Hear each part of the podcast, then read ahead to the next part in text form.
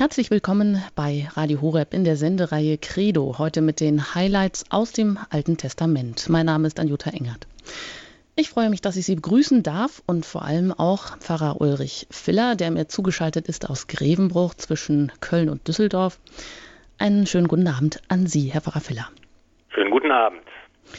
Ja, Sie sind nicht nur Pfarrer, Sie sind vielen bekannt, auch als Referent, als Buchautor, auch über diese Reihe hier sind mittlerweile schon vier Bücher rausgekommen über die Highlights aus dem Alten Testament. Und heute wollen wir uns mit dem Gottesknecht beschäftigen. Das heißt, letztes Mal in der letzten Sendung sind wir sozusagen oder Sie umgeschwenkt. Bisher haben Sie die Geschichte des Volkes Israel bis zur Zeit des babylonischen Exils beleuchtet. Und jetzt stehen die großen Propheten des Alten Testaments an. Und da haben Sie letztes Mal zum ersten Mal über Jesaja gesprochen. Das wollen wir heute fortsetzen. Jesaja, der große Prediger, der Prophet, der Schriftsteller und Dichter, aber auch der Berater des Königs Israel. Heute geht es jetzt um die sogenannten Gottesknechtslieder aus dem Prophetenbuch Jesaja aus dem zweiten Teil. Herr Pfarrer Filler, verraten Sie uns doch noch, vor welcher historischen Bühne sich diese sogenannten Gottesknechtslieder denn abspielen. Ja, gerne. Es geht also darum, dass wir schon betrachtet haben, gemeinsam in den letzten Sendungen, dass über viele Jahrhunderte hinweg sich das Königreich Israel, das dann ja sehr bald gespalten war, in der Nord- und dann Südreich, Israel und Juda, diese beiden Reiche konnten sich behaupten, politisch und militärisch gegen die großen Nachbarstaaten, die ringsherum lagen, Assur, Ägypten und Babylon. Doch äh, im 8. Jahrhundert vor Christus, 724, fällt die Hauptstadt des Nordreichs Samarin unter dem Ansturm der Assyrer. Und später, 597 vor Christus, erleidet das Südreich Juda mit der Hauptstadt Jerusalem dasselbe Schicksal. Ein großer Teil, der größte Teil des Volkes wird verbannt und das ist ja die berühmte Zeit des babylonischen Exils. Doch auch die Macht des babylonischen Reiches ist nicht von Dauer. Ein neuer Stern geht auf im Norden. Im sechsten Jahrhundert vor Christus wächst das persische Reich machtvoll und erobert schließlich unter dem großen König Kyrus das babylonische Reich. Und dieser König Kyrus spielt für das Volk Israel eine ganz besondere Rolle. Er ist ganz anders als die despotischen Tyrannen, die man sonst in jener Zeit auf dem Thron findet. Er wird als friedlicher, ja als toleranter Herrscher beschrieben. Wir haben eine Toninschrift aus jener Zeit und da wird beschrieben, wie dieser König Kyrus in Babylon einzieht. Als ich in Babylon friedlich einzog, in Jubel und Frohlocken im Palaste der Fürsten den Wohnsitz der Herrschaft aufschlug, macht mir Marduk, der große Herr, das weite Herz der Babylonier zugeneigt. Meine weit ausgedehnten Truppen zogen in Babylon friedlich umher. In ganz Sumer und Akkad ließ sich von niemandem erschrecken. Um das Innere Babylons und alle seine Städte kümmerte ich mich gern. Unter diesem König Kyrus wurden keine Städte niedergebrannt, keine Einwohner ins Exil vertrieben. Er, der Heide, der den Gott Marduk verehrte, ließ die Bilder und Schreine der volkstümlichen Gottheiten in Babylon wiederherstellen. Und diese religiöse, tolerante Politik kam auch dem Volk Israel zugute. Kyros gibt einen Erlass heraus, der die Wiederherstellung Judas und den Wiederaufbau des Tempels anordnet. Das Volk darf aus dem Exil zurückkehren in das gelobte Land. Kein Wunder, dass im zweiten Teil des Jesaja-Buchs König Kyrus mit dem höchsten Lob bedacht wird. Jahwe selbst ist es, der Kyrus beruft. Der Perserkönig erscheint als ein Werkzeug Gottes. So spricht der Herr zu Kyrus, seinem Gesalbten, den er an der rechten Hand gefasst hat, um ihm die Völker zu unterwerfen um die Könige zu entwaffnen, um ihm die Türen zu öffnen und kein Tor verschlossen zu halten. Ich selbst gehe vor dir her und eben die Berge ein. Und das ist der Hintergrund, vor dem wir diese berühmten vier Lieder vom leidenden Gottesknecht betrachten, die wir in diesem zweiten Teil des Jesaja-Buches finden. hat lange spekuliert, wer denn dieser Gottesknecht sein soll. Ist dieser König Kyrus gemeint? Der Gottesknecht aber erscheint nicht als Krieger, sondern als Dulder, als Lehrer und Prophet. Ist vielleicht der Prophet Jesaja selbst gemeint oder ein anderer Prophet? Oder steht der Gottesknecht für das ganze Volk Israel? Welche Gestalt dem Autor dieser Lieder vor Augen gestanden ist, können wir heute nicht sicher sagen. Im Neuen Testament aber, aus der christlichen Perspektive betrachtet, wird deutlich, es handelt sich hier um den Messias, um Jesus Christus, der den neuen Bund mit dem Volk Israel schloss, der das Licht der Heiden ist und der durch sein stellvertretendes Leiden die ganze Menschheit vom Tod befreite.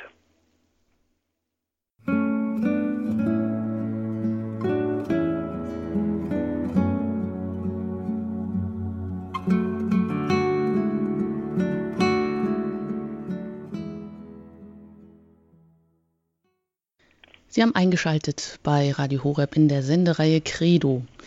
Highlights aus dem Alten Testament. Wir sprechen heute über den Ruf der Propheten und betrachten die vier Gottesknechtslieder im zweiten Teil des Prophetenbuches Jesaja.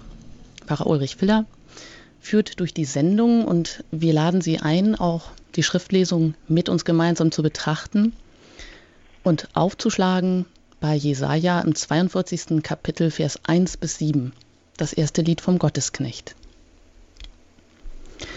Seht, das ist mein Knecht, den ich stütze, das ist mein Erwählter, an ihm finde ich Gefallen. Ich habe meinen Geist auf ihn gelegt, er bringt den Völkern das Recht, er schreit nicht und lärmt nicht und lässt seine Stimme nicht auf der Straße erschallen. Das geknickte Rohr zerbricht er nicht, und den glimmenden Docht löscht er nicht aus. Ja, er bringt wirklich das Recht, er wird nicht müde und bricht nicht zusammen, bis er auf der Erde das Recht begründet hat. Auf sein Gesetz warten die Inseln. So spricht Gott der Herr, der den Himmel erschaffen und ausgespannt hat, der die Erde gemacht hat und alles, was auf ihr wächst, der den Menschen auf der Erde den Atem verleiht und allen, die auf ihr leben, den Geist. Ich, der Herr, habe dich aus Gerechtigkeit gerufen, ich fasse dich an der Hand. Ich habe dich geschaffen und dazu bestimmt, der Bund für mein Volk und das Licht für die Völker zu sein. Blinde Augen zu öffnen, Gefangene aus dem Kerker zu holen und alle, die im Dunkel sitzen, aus ihrer Haft zu befreien. Soweit die Schriftlesung über das erste Lied vom Gottesknecht. Den Ehrentitel Knecht finden wir an verschiedenen Stellen im Alten Testament. Verschiedentlich wird das ganze Volk Israel so bezeichnet. In der Regel aber sind es Einzelpersonen. Abraham, Mose, David und die Propheten sind Knechte Jahwes.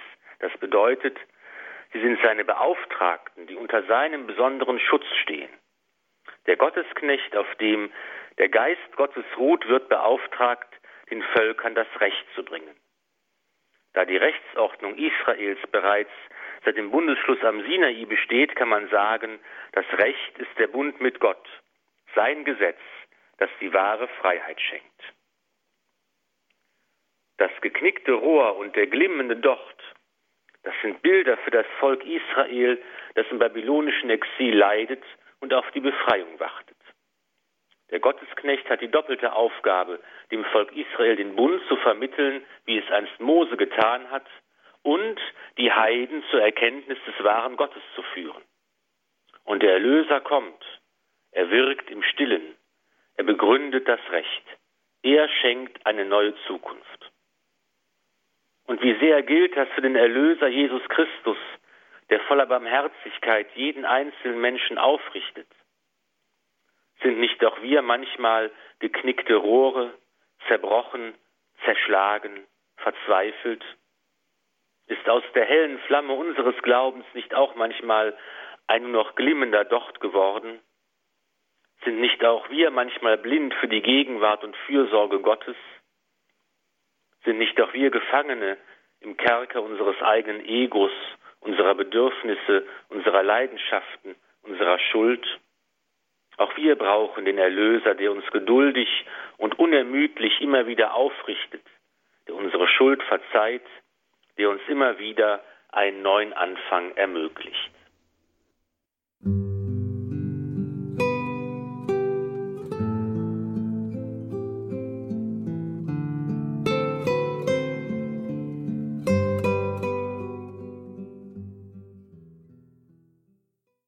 In der Sendereihe Credo bei Radio Horeb hören Sie heute der Ruf der Propheten. Wir sprechen über die vier Gottesknechtslieder im Prophetenbuch Jesaja. Pfarrer Ulrich Filler erläutert jeweils die Schriftlesungen. Bisher haben wir die erste Lesung gehört vom ersten Lied vom Gottesknecht. Da wird der Knecht vorgestellt. Knecht gilt hier als Ehrentitel, wie Pfarrer Ulrich Filler gesagt hat. Er ist ein Beauftragter Gottes, steht unter seinem besonderen Schutz und er soll den Völkern das Recht bringen. Das heißt so viel den Bund mit Gott wiederum. Wir hören jetzt das zweite Lied vom Gottesknecht bei Jesaja Kapitel 49, Vers 1 bis 9c. Hört auf mich, ihr Inseln, merkt auf, ihr Völker in der Ferne. Der Herr hat mich schon im Mutterleib berufen. Als ich noch im Schoß meiner Mutter war, hat er meinen Namen genannt. Er machte meinen Mund zu einem scharfen Schwert, er verbarg mich im Schatten seiner Hand. Er machte mich zum spitzen Pfeil und steckte mich in seinen Köcher. Er sagte zu mir, Du bist mein Knecht, Israel, an dem ich meine Herrlichkeit zeigen will. Ich aber sagte, Vergeblich habe ich mich bemüht, habe meine Kraft umsonst und nutzlos vertan. Aber mein Recht liegt beim Herrn und mein Lohn bei meinem Gott. Jetzt aber hat der Herr gesprochen, der mich schon im Mutterleib zu seinem Knecht gemacht hat, damit ich Jakob zu ihm heimführe und Israel bei ihm versammle. So wurde ich in den Augen des Herrn geehrt, und mein Gott war meine Stärke. Und er sagte, es ist zu wenig, dass du mein Knecht bist, nur um die Stämme Jakobs wieder aufzurichten und die Verschonten Israels heimzuführen. Ich mache dich zum Licht für die Völker, damit mein Heil bis an das Ende der Erde reicht.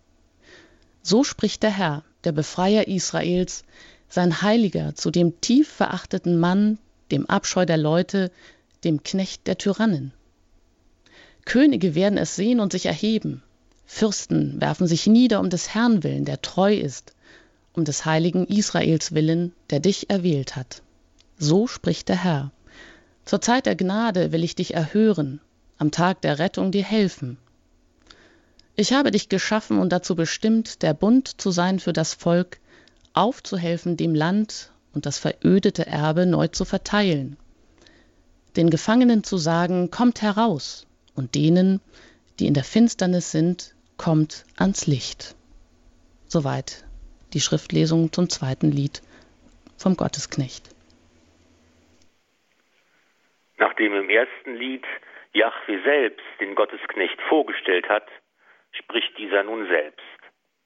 Schon im Mutterleib, vom ersten Augenblick seines Daseins an, ist der Gottesknecht berufen zum Amt des Propheten. Er soll das Wort Gottes verkünden. Das scharfe Schwert und der spitze Pfeil sind Bilder für die wortgewaltige, treffende Rede des Propheten. Und Gott will seine Herrlichkeit zeigen durch seinen Knecht, der zum Stammvater eines neuen, wahren Israels werden wird. Doch nicht durch große Taten, durch glänzende Siege im Kampf wird die Herrlichkeit Gottes deutlich werden. Im Gegenteil, auch der Gottesknecht macht die Erfahrung von menschlicher Ohnmacht, von vergeblichem Bemühen, so wie die Propheten vor ihm auch. Aber gerade dadurch wird er Gottes Hilfe erlangen. Im zweiten Korintherbrief greift Paulus diesen Gedanken auf, wenn er schreibt, der Herr aber antwortete mir, meine Gnade genügt dir, denn sie erweist ihre Kraft in der Schwachheit. Viel lieber also will ich mich meiner Schwachheit rühmen, damit die Kraft Christi auf mich herabkommt. Deswegen bejahe ich meine Ohnmacht, alle Misshandlungen und Nöte, Verfolgung und Ängste, die ich für Christus ertrage. Denn wenn ich schwach bin, dann bin ich stark. Der Auftrag des Gottesknechtes besteht darin, das Volk Gottes wieder zu sammeln und zu Yahweh zu führen, es aufzurichten und heimzuführen aus der Verbannung. Aber das ist zu wenig.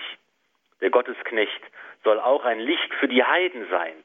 Das Heil Gottes soll bis an das Ende der Erde reichen. Alle Menschen, alle Völker sollen dieses Heil sehen. Als Maria und Josef das neugeborene Kind zum Tempel bringen, um es dem Herrn zu weihen und das vorgeschriebene Opfer darzubringen, da ruft der greise Simeon aus, nun lässt du Herr deinen Knecht, wie du gesagt hast, in Frieden scheiden, denn meine Augen haben das Heil gesehen, das du vor allen Völkern bereitet hast. Ein Licht, das die Heiden erleuchtet und Herrlichkeit für dein Volk Israel. Dem alten Simeon ist die messianische Prophezeiung des Jesaja wohl bekannt und er weiß, das, was im alten Bund angekündigt wurde, erfüllt sich jetzt. Der Messias ist da. Er wird alle Völker, alle Menschen im neuen Gottesvolk der Kirche versammeln.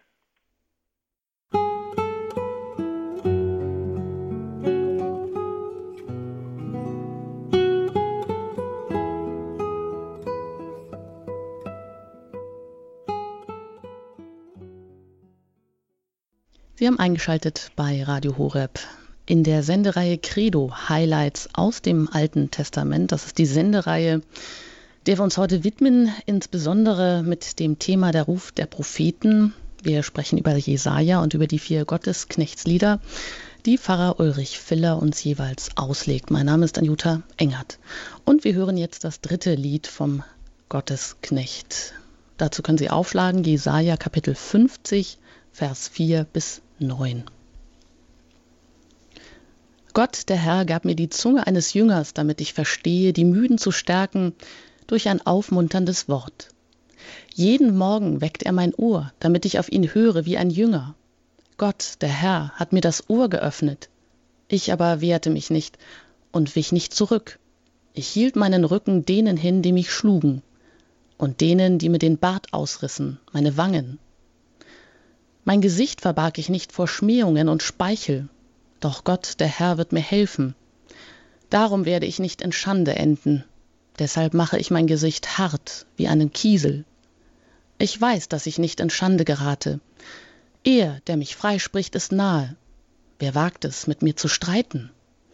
Lasst uns zusammen vortreten. Wer ist mein Gegner im Rechtsstreit? Er trete zu mir heran. Seht her, Gott, der Herr wird mir helfen. Wer kann mich für schuldig erklären? Seht, sie alle zerfallen wie ein Gewand, das die Motten zerfressen. Soweit der Text aus der Heiligen Schrift über das dritte Lied vom Gottesknecht. Der Auftrag des Gottesknechtes besteht darin, das lebendige Wort Gottes zu verkünden. Und anders als Mose, der sich dem Auftrag Jahwes mit dem Hinweis entziehen wollte, aber bitte, Herr, ich bin keiner, der gut reden kann, weder gestern noch vorgestern noch seitdem du mit deinem Knecht sprichst. Mein Mund und meine Zunge sind nämlich schwerfällig. Anders als bei Mose ist dem Gottesknecht die Gabe der Rede gegeben. Er hat die Zunge eines Jüngers. Und seine Verkündigung stärkt die Müden, schenkt Trost und Hoffnung.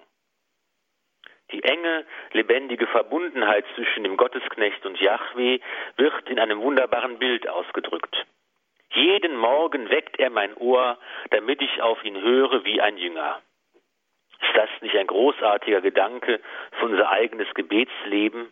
Jeden Morgen weckt Gott unser Ohr. Immer spricht er uns liebevoll an, ruft uns, sendet uns. Wir müssen uns nur Zeit nehmen, auf sein Wort zu hören, uns wecken zu lassen aus unserer Geschäftigkeit, aus unseren alltäglichen Sorgen und Nöten und Beanspruchungen, damit Gott unser Ohr für sein Wort öffnen kann. Doch die trostreiche Verkündigung des Gottesknechtes stößt auf taube Ohren. Die Menschen wollen seine Botschaft nicht hören. Sie können die Wahrheit Gottes nicht ertragen. Sein Bote ist bittersten Anfeindungen und Tätlichkeiten ausgesetzt. Der tiefste Grund des Widerstandes ist der Unglaube, der dem Propheten entgegenschlägt. Doch Gott wird helfen. Im Bild einer Gerichtsverhandlung wird deutlich, dass der Gottesknecht seinen Prozess gewinnen wird, weil Yahweh selbst sein Anwalt ist.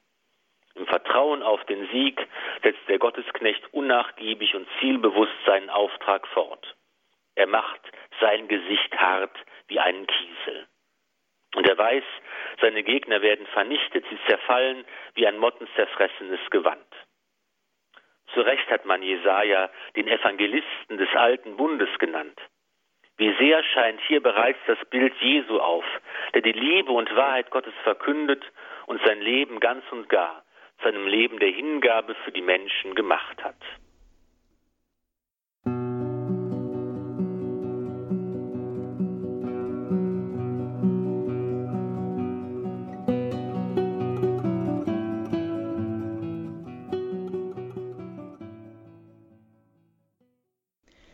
In der Sendereihe Credo bei Radio Horeb hören Sie heute der Ruf der Propheten in der Sendereihe Highlights aus dem Alten Testament mit Pfarrer Ulrich Filler.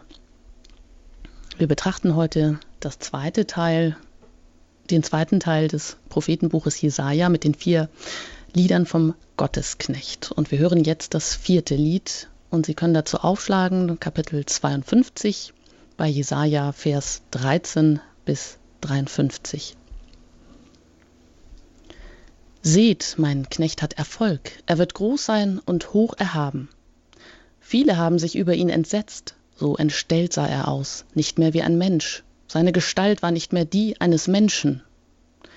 Jetzt aber setzt er viele Völker in Staunen, Könige müssen vor ihm verstummen. Denn was man ihnen noch nie erzählt hat, das sehen sie nun. Was sie niemals hörten, das erfahren sie jetzt. Wer hat unserer Kunde geglaubt? Der Arm des Herrn. Wem wurde er offenbar? Vor seinen Augen wuchs er auf wie ein junger Spross, wie ein Wurzeltrieb aus trockenem Boden. Er hatte keine schöne und edle Gestalt, so dass wir ihn anschauen mochten. Er sah nicht so aus, dass wir Gefallen an, fanden an ihm. Er wurde verachtet und von den Menschen gemieden, ein Mann voller Schmerzen, mit Krankheit vertraut, wie einer, vor dem man das Gesicht verhüllt, war er verachtet. Wir schätzten ihn nicht. Aber er hat unsere Krankheit getragen und unsere Schmerzen auf sich geladen. Wir meinten, er sei von Gott geschlagen, von ihm getroffen und gebeugt. Doch er wurde durchbohrt, wegen unserer Verbrechen, wegen unserer Sünden zermalmt. Zu unserem Heil lag die Strafe auf ihm, durch seine Wunden sind wir geheilt. Wir hatten uns alle verirrt wie Schafe, jeder ging für sich seinen Weg, doch der Herr lud auf ihn die Schuld von uns allen. Er wurde misshandelt und niedergedrückt, aber er tat seinen Mund nicht auf, wie ein Lamm, das man zum Schlachten führt, und wie ein Schaf angesichts seiner Scherer, so tat auch er seinen Mund nicht auf. Durch Haft und Gericht wurde er dahingerafft, doch wen kümmerte sein Geschick? Er wurde vom Land der Lebenden abgeschnitten und wegen der Verbrechen seines Volkes zu Tode getroffen.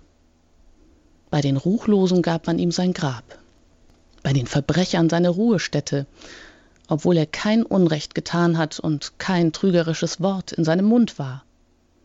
Doch der Herr fand Gefallen an seinem zerschlagenen Knecht.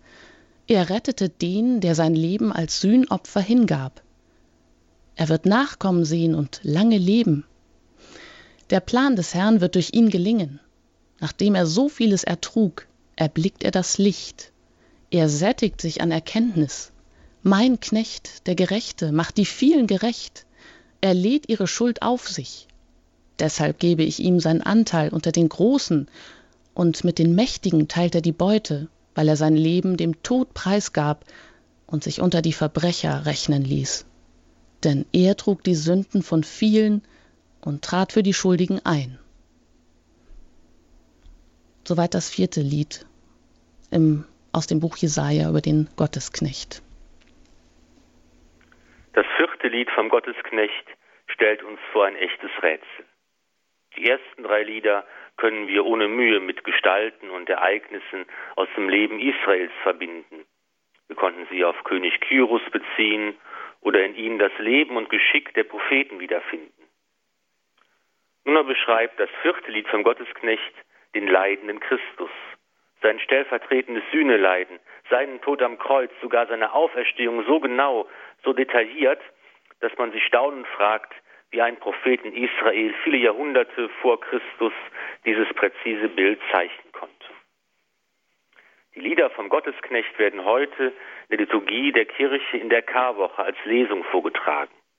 Dieses vierte Lied vom Gottesknecht ist jedes Jahr die, Les die erste Lesung am Karfreitag. Kein anderer Text des Alten Testaments beschreibt das Leiden und Sterben des Messias so eindringlich wie dieses vierte Lied vom Gottesknecht. Im babylonischen Exil erfährt das Volk Israel, wie aus dem Leid Segen und Heil erwachsen kann. Gott kann aus jeder Katastrophe, aus jedem Untergang noch einen Ausweg aufzeigen, eine neue Zukunft schenken. Aber hier klingt noch etwas Neues, etwas anderes an. Da ist einer, der das Leid auf sich nimmt, der die Krankheit und Schmerzen trägt, der sie stellvertretend für die Schuld und Sünde der anderen durchbohren lässt. Und diese Aufopferung ist nicht umsonst. Aus diesem Leid erwächst unermesslicher Segen für alle. Das Volk erkennt, zu unserem Heil lag die Strafe auf ihm, durch seine Wunden sind wir geheilt. Das Leiden und Sterben des einen Gottesknechtes führt das Volk zurück zum Bund mit Gott. Und schließlich macht dieser Gott alles gut. Nachdem er so vieles ertrug, erblickt er das Licht. Am Ende lässt Gott seinen Knecht nicht im Tod. Er schenkt Heil und Leben.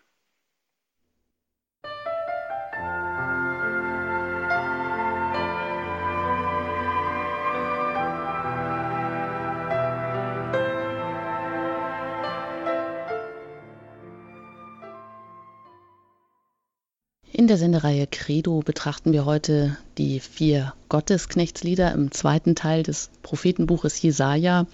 Hier bei Radio Horeb. Pfarrer Ulrich Filler hat jeweils die Textstellen ausgelegt und uns erklärt. Wir wollen jetzt noch ein wenig im Gespräch verbleiben über das eine oder andere, was jetzt vielleicht doch ein bisschen zu schnell am inneren Auge vorbeigezogen ist. Sie haben ja selber gesagt, Herr Pfarrer Filler, das ist sehr erstaunlich, was Jesaja hier beschreibt. Er wird auch als der Evangelist des Alten Testaments bezeichnet, vor allem das vierte Lied des Gottes, vom Gottesknechten, das wir zuletzt gehört haben, das beschreibt in ganz, in ganz erstaunlicher, in ganz eindringlicher Weise das ganze Leiden Christi, das den Gedanken vom Sühneleiden, den Tod am Kreuz, spielt sogar auf die Auferstehung an. Und wie Sie gesagt haben, es wird ja auch in der Karfreitagsliturgie an erster Stelle gelesen. Da fragt man sich wirklich, wie ist das, ähm, wie ist das möglich? Insofern ist das auch wichtig, dass Sie am Anfang ein bisschen das historisch auch eingeordnet haben in die Geschichte des Volkes Israel, wo mm, ja das ja auch hier mit viel Schicksal konfrontiert ist, wie immer, aber jetzt auch besonders außer dass der gerade herrschende König Kyros eine religiös tolerante Politik betreibt, dass er zwar herrscht, und, aber kein Tyrann ist. Und dennoch kann man die ersten drei Lieder noch so einigermaßen einordnen und auch verstehen, dass bei dem vierten Lied wird es dann eben schwierig, weil einfach hier diese Anspielung so eindeutig ist. Und es geht ja auch sehr stark um das Leiden, auch in dem zweiten Lied vom Gottesknechten, da ist der Tenor, wenn ich schwach bin, bin ich stark. Und das, äh, da haben sie auch dann den Vergleich von Paulus gebracht, an den man dann auch gleich denken muss, der auch davon spricht, in meiner Schwachheit bin ich stark. Und das ist ja auch so ein bisschen dieses christliche Paradoxon, in der Schwäche stark zu sein. Wenn wir das heute so auf uns beziehen, ja, da stellt sich vielleicht die Frage, muss der Mensch denn wirklich erst mit seiner ganzen Kraft, mit seiner ganzen Wirksamkeit so am Ende sein, bevor er die göttliche Gnadenfülle, bevor er dafür so richtig aufnahmefähig wird. Also auch wieder die Frage nach dem Leid, nicht, dass sich der Mensch danach sehnt, aber ist es irgendwie immer auch da? Ist es notwendigerweise da? Oder muss ich erst diese Schwäche in mir so stark verspüren, damit ich frei werde und für Gott irgendwie ansprechbar bin, Herr Pfarrer Filler? Ja, ich denke, es ist einfach, ähm, es kommt darauf an, dass man eben sieht, dass der Mensch erkennt, dass er es nicht selbst machen kann, selbst leisten kann. Ich glaube, das ist so eine ganz grundsätzliche Frage, die ja auch so was mit der Erbsünde zu tun hat, mit der Ursünde von Adam und Eva, von den ersten Menschen, die eben gesagt haben, wir wollen es ohne Gott versuchen. Wir wollen autark sein. Wir wollen wollen unabhängig von Gott sein. Wir wollen es selbst in der Hand haben. Wir wollen es aus eigener Macht heraus schaffen und das Leben gestalten und setzen, was gut und was böse ist. Das ist einfach so ein grundsätzlicher äh, Zug, eine grundsätzliche Versuchung des Menschen, dass er alles unter Kontrolle hat und dass er alles, alles selbst machen und gestalten will und einfach da zu erkennen, das ist eigentlich Gott, der alles tut und das kann ich eben gerade dann erkennen und viel besser erkennen in den Momenten, wo ich meine Schwachheit und meine Ohnmacht sehe, weil ich da merke, wie Gott handelt und dass es eigentlich das, das Verdienst Gottes ist. Und das kann ich viel schwerer erkennen, wenn ich selber irgendwas gut mache oder wenn ich glaube, dass ich selber gerade da äh, ganz großartig bin.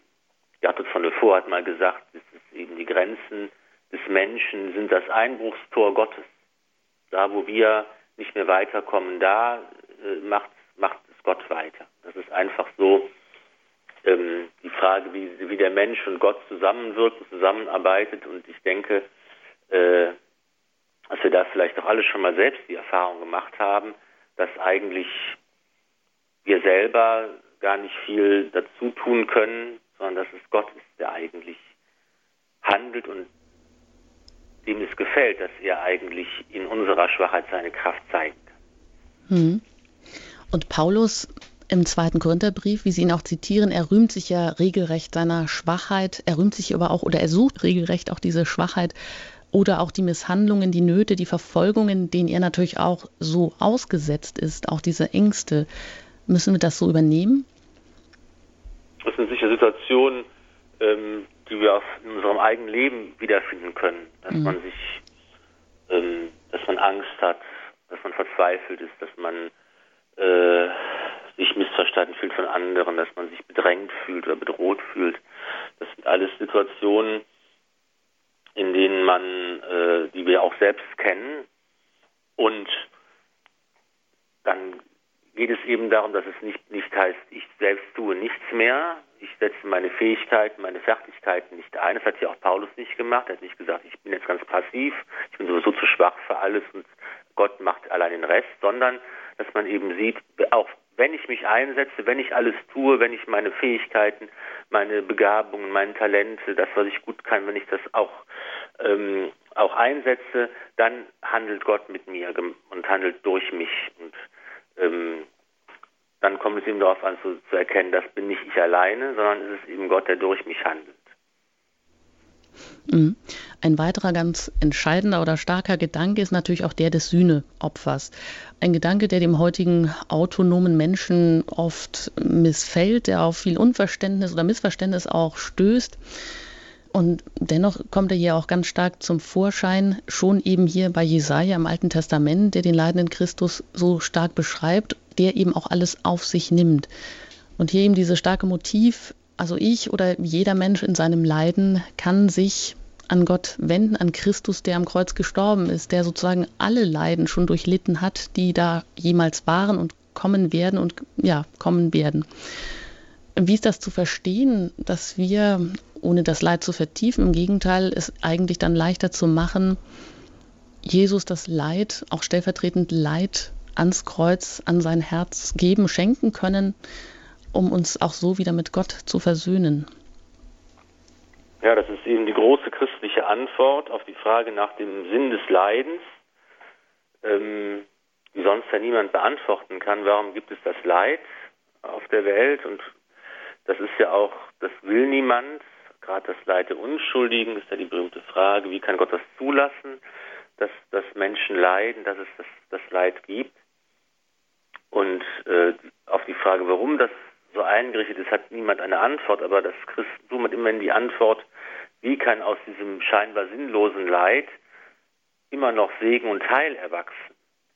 Und das ist eben äh, diese schwere, natürlich schwere christliche Antwort, dass man eben sagt, es kommt eben darauf an, ob ich das vermag, mein eigenes Leid mit dem Leiden Jesu zu verbinden. Das ist eigentlich das Entscheidende.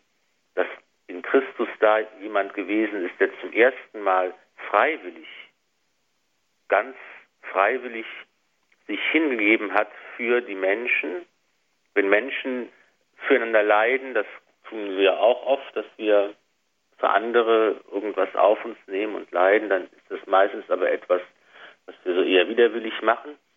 Bei Christus war es ganz freiwillig und bei Christus war es zum ersten Mal so, dass wir hier einen Mensch haben, der ganz und gar ohne Schuld, ohne Sünde war, der Gott ganz nahe war, der ganz wohl, Gott wohlgefällig war und er hat eben als Unschuldiger das Leid auf sich genommen. Er hat es nicht verdient, das Leid und den Tod, immer eine Folge der Sünde, auch er hat es nicht verdient, aber er ist freiwillig in diesen Tod hineingegangen und weil er auf der anderen Seite auch ganz Gott gewesen ist, konnte der Vater dieses Opfer des Sohnes annehmen und auf diese Weise die Schuld der Menschen tilgen. Und in die, das, was da Christus für uns getan hat, damit können wir uns verbinden. Das heißt, wenn ich leiden muss, wenn ich sterben muss, dann bin ich eigentlich mit Christus verbunden, kann ich mein Leid, meine Krankheit, meinen Schmerz mit Jesus verbinden und so kann ich mein Leid zum Segen werden lassen für andere, weil ich mich mit dem Heilswerk des Herrn zusammentue.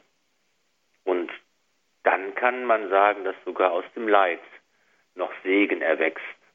Aber das ist natürlich etwas, worüber man sehr leicht sprechen kann, aber was wahrscheinlich sehr schwer nur umzusetzen ist. Hm, was dann auch wirklich das gelebte Leben erfordert. In der dritten Lesung, in der dritten, im dritten Lied vom Gottesknecht, ähm, da haben Sie auch einen schönen Impuls für unser Gebetsleben gegeben. Da heißt es ja auch, jeden Morgen weckt er mein Ohr, damit ich auf ihn höre wie ein Jünger. Da spricht er auch ganz viel Trost und Hoffnung heraus und eben auch diese Schwierigkeit vielleicht heute, wo man auch so viel Einflüssen ausgesetzt wird, wo man regelrecht vom Mediengetümmel und Getrommel zugemüllt wird, sage ich mal, die Schwierigkeit eben, sich auch wirklich von Gott ansprechen zu lassen und dieses, dieses Bild im Kopf zu haben. Ich denke, das ist eine Hilfe, auch jeden Morgen daran zu denken, Mensch, ja, er weckt mein Ohr, damit ich auf ihn höre. Es ist ihm ganz wichtig. Er will mich ansprechen. Er ist besorgt und er ist bemüht. Nur unsere Antennen sind eben oft gar nicht da, darauf eingestellt. Wie können wir uns denn mehr darum davon befreien, sozusagen von dem Ballast und mehr unser Ohr frei machen für ihn, also für das Wort Gottes? Ich denke, als erstes ist einmal äh, zu, zu erkennen, ähm, dass Gottes ist, der aktiv wird, der mein Ohr weckt, der mich anspricht. Ich glaube, viele Leute haben immer das Problem zu sagen, ja, ich würde ja gerne glauben, ich würde ja gerne beten, aber es ist so schwer, Gott zu erreichen und ich weiß gar nicht, wie ich das machen soll und wo ich ihn finden soll. Und dabei muss ich gar nicht groß aktiv werden und große Anstrengungen auf mich nehmen, weil Gott es ist, der zuerst kommt, der mich anspricht, der mein Ohr weckt. Das wunderbare Bild. Und dass man eigentlich einfach nur etwas, etwas Ruhe und etwas Zeit sich nehmen muss, um einfach sich hier ähm, von Gott ansprechend anreden zu lassen. Dann man dann sich Gebete ähm, vornimmt, feststehende Gebete oder wenn man die Heilige Schrift liest, dann wird man merken, wie Gott uns anspricht, wie er unser Ohr weckt, wie er uns berühren möchte. Vielen Dank, Frau Ulrich Filler, soweit mal. Bevor wir zum Ende kommen und mit Ihrem Gebet und Segen schließen, hier noch kurz ein paar Anmerkungen. Oder erst einmal die Frage an Sie, wie geht es in der nächsten Sendung weiter? Wie, was steht thematisch auf dem Plan? Ja, wir sind jetzt ja, wie gesagt, von der Geschichte Israels, äh, wir haben jetzt erstmal beendet mit dem babylonischen Exil. Die wird uns jetzt immer wieder noch in den kommenden Sendungen auch ähm, wieder begegnen und da wird man auch noch erfahren, wie es dann danach auch, ähm, danach auch weitergeht. Und jetzt haben wir mit den Propheten begonnen. Zunächst der große Prophet Jesaja und jetzt noch die ähm, Lieder vom Gottesknecht. Und dann werden wir weiter fortgehen. Das nächste wird dann der Prophet Jeremia und dann kommen noch Baruch, Ezechiel und Daniel. Gut, danke schön. Darauf können wir dann schon einmal gespannt sein. Und wer einiges verpasst hat, der hat immer die Möglichkeit, sich entweder auch einen Mitschnitt der Sendung dieser oder anderer vergangener Sendungen der Highlights aus dem Alten Testament zu bestellen. Mittlerweile ist ja auch schon hm, die 40. Folge heute gelaufen. Unter der folgenden Nummer erreichen Sie den CD-Dienst zu den Bürozeiten. Das ist die 08323 9675 120. Sie haben auch immer die Möglichkeit, online unter www.horeb.org im Podcast-Angebot eine dieser Sendungen sich dann zeitunabhängig noch einmal herunterzuladen und anzuhören.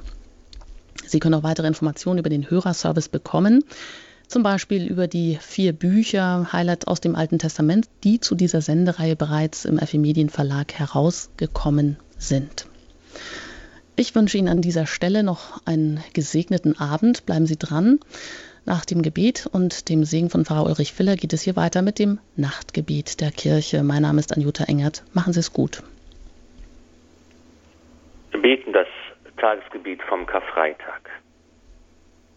Allmächtiger, ewiger Gott, durch das Leiden deines Sohnes hast du den Tod vernichtet, der vom ersten Menschen auf alle Geschlechter übergegangen ist. Nach dem Gesetz der Natur tragen wir das Abbild des ersten Adam an uns. Hilf uns durch deine Gnade, das Bild des neuen Adam in uns auszuprägen und Christus ähnlich zu werden, damit er lebt und herrscht in alle Ewigkeit. Amen. So segne euch der allmächtige und gütige Gott, der Vater und der Sohn und der Heilige Geist. Amen. Gelobt sei Jesus Christus in, Ewigkeit. Amen.